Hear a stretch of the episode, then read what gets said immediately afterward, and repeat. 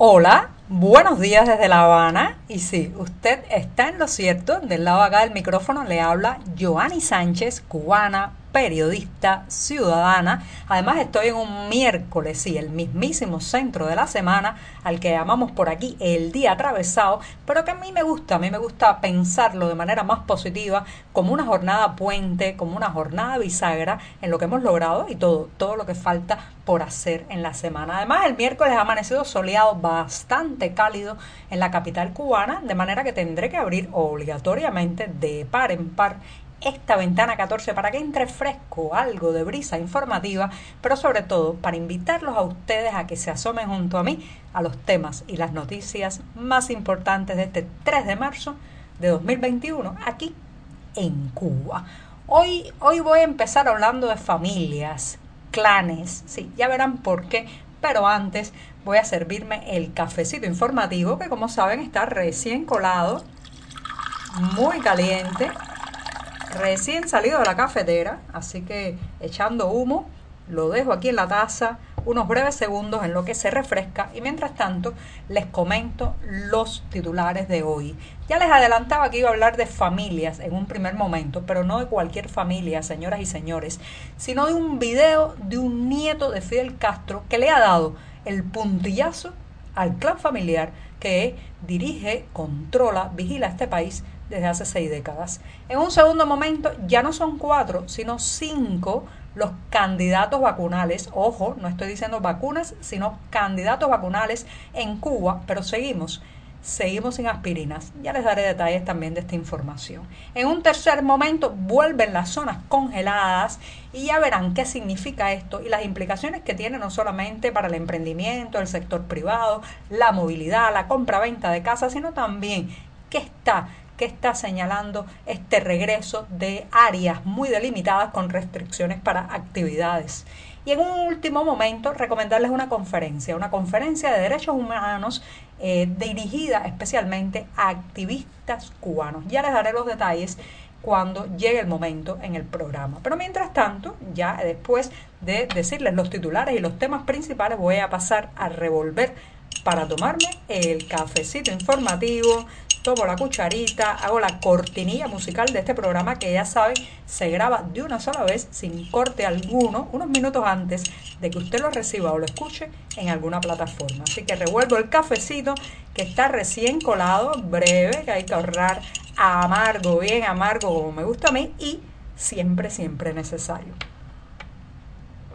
Después de este primer buchito largo, algunos me dicen que por qué no hago eh, este programa eh, pues más extenso, con más minutos, pero señoras y señores, no hay café para tanto. El café alcanza justamente para esos 12, 13, nunca más de 14 minutos que eh, dedico a este podcast. Justamente 14, que es el número que más me gusta, es el nombre de 14ymedio.com, el diario que hacemos desde La Habana, desde Cuba, desde el interior de esta isla.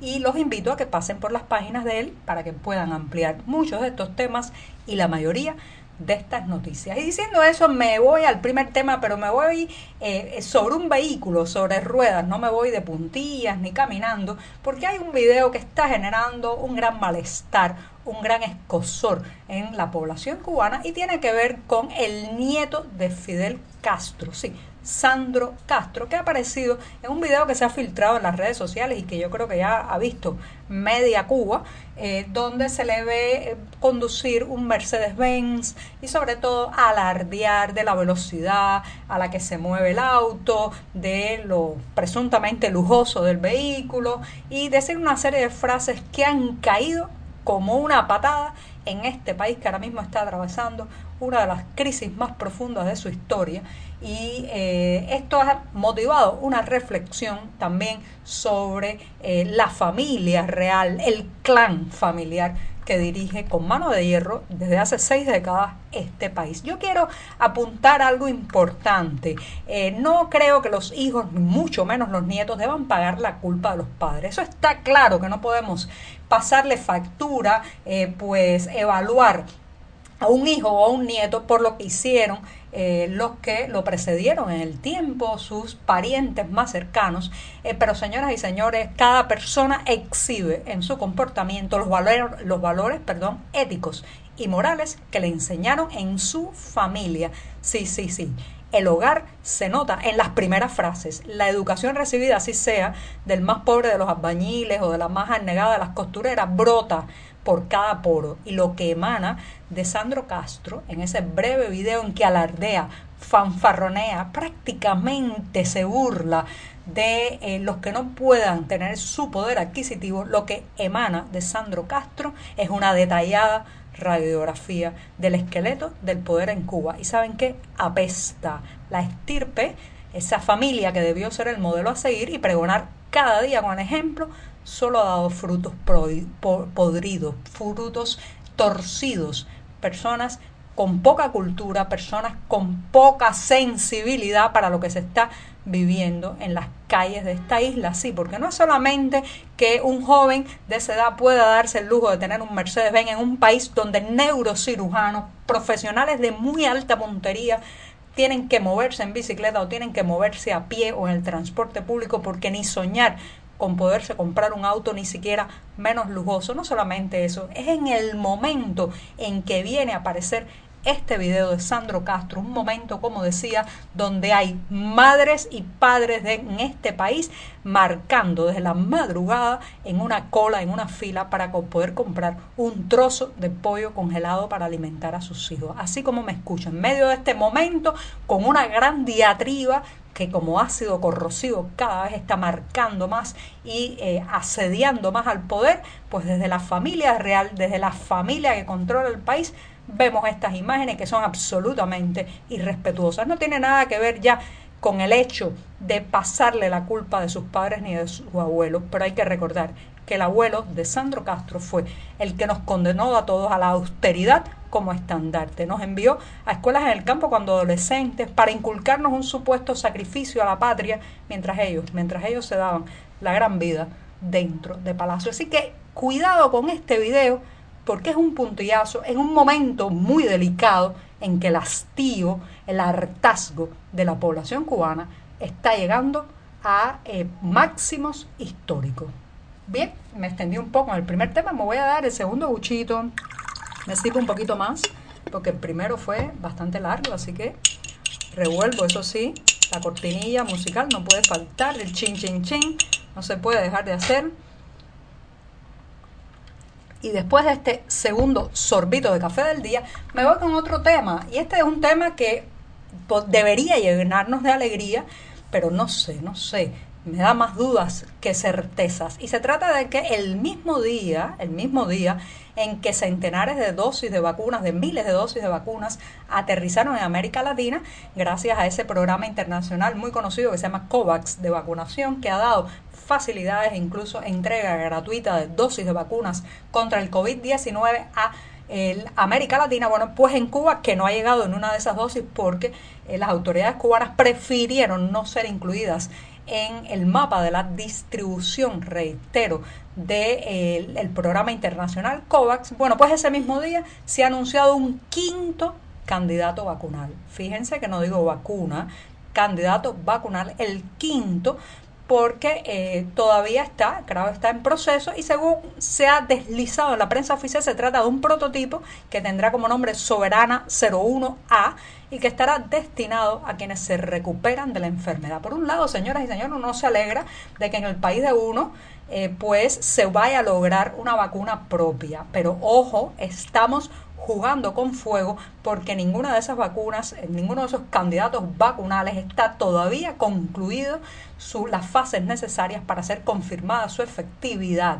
Por tanto, está pasando el tiempo, como lo he dicho ya en este programa, estamos jugando con fuego al no aceptar el programa internacional COVAX que hubiera podido ser por el momento un, un remedio para las personas más ancianas, más vulnerables, incluso para el personal sanitario, en lo que eh, los centros eh, científicos del país terminaban de desarrollar las eh, vacunas cubanas. Pero por otro lado, Señoras y señores, en este país no hay aspirinas, no hay almohadillas sanitarias para mujeres, una cosa tan básica. Y ya tenemos cinco candidatos vacunales. A mí, ¿saben qué me recuerda esto? ¿Qué imagen me viene a la cabeza?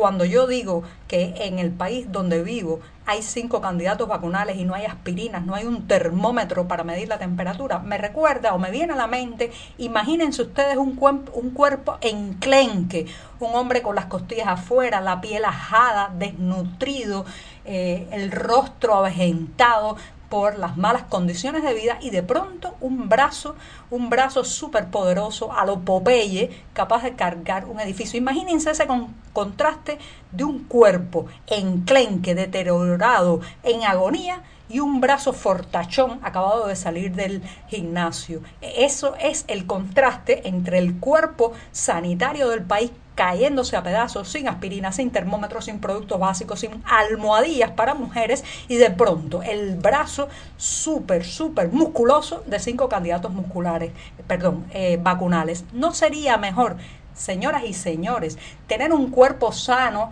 quizás más proporcionado, menos, con menos contrastes y lograr una, una vacuna propia, pero lograr también que las aspirinas lleguen a las farmacias. Bueno, no sé, quizás es idea mía, que quiero más, quiero un país donde no solamente se vacune contra COVID-19, sino también las personas puedan tener lo más sencillo, una curita o tirita para poner sobre una herida. Me voy rápidamente, vuelven las zonas congeladas, esto es una decisión tomada por el Consejo de Ministros y publicada en la Gaceta Oficial, porque claro, aquí no hay urgencias en este país ninguna, el Consejo de Ministros se permite reunirse una vez y en lugar de acabar de abrir una apertura económica, permitir las pequeñas y medianas empresas, se dedica en sus reuniones, el pasado 24 de febrero fue este caso, a regular las nuevas zonas congeladas, así las voy a llamar porque de eso se trata los invito a que lean la información en 14 y medio, pero solamente les voy a adelantar que estas zonas van a tener algunas restricciones, por ejemplo, para el ejercicio de las formas de gestión no estatal o, negocios privados, el traspaso y transmisión de viviendas, inmuebles, terrenos y espacios. Y adivinen dónde está una de esas zonas congeladas. Mm, creo que ya saben, alrededor del centro del poder, del epicentro del poder en Cuba, dígase la Plaza de la Revolución y el Consejo de Estado, se están blindando en su zona. ¿Por qué será? Bueno, me voy rápidamente recomendándoles que pasen, pasen por la cartelera del diario digital 14 y medio y ahí podrán leer un un anuncio de una conferencia de derechos humanos enfocada fundamentalmente en activistas democráticos en Cuba. La está organizando el Centro para la Apertura y el Desarrollo de América Latina, conocido por sus siglas CADAL. Es un ciclo de conferencias con una introducción al sistema de protección de derechos humanos de Naciones Unidas. Esto será entre el martes 9 de marzo y el 11 de marzo. Así que los detalles estarán ahí, incluso, incluso un enlace para que puedan disfrutar y aprender con estas conferencias de derechos humanos. Y con esto, con esto me despido esta mañana que ya saben, será jueves, mi día preferido de la semana. Muchas gracias.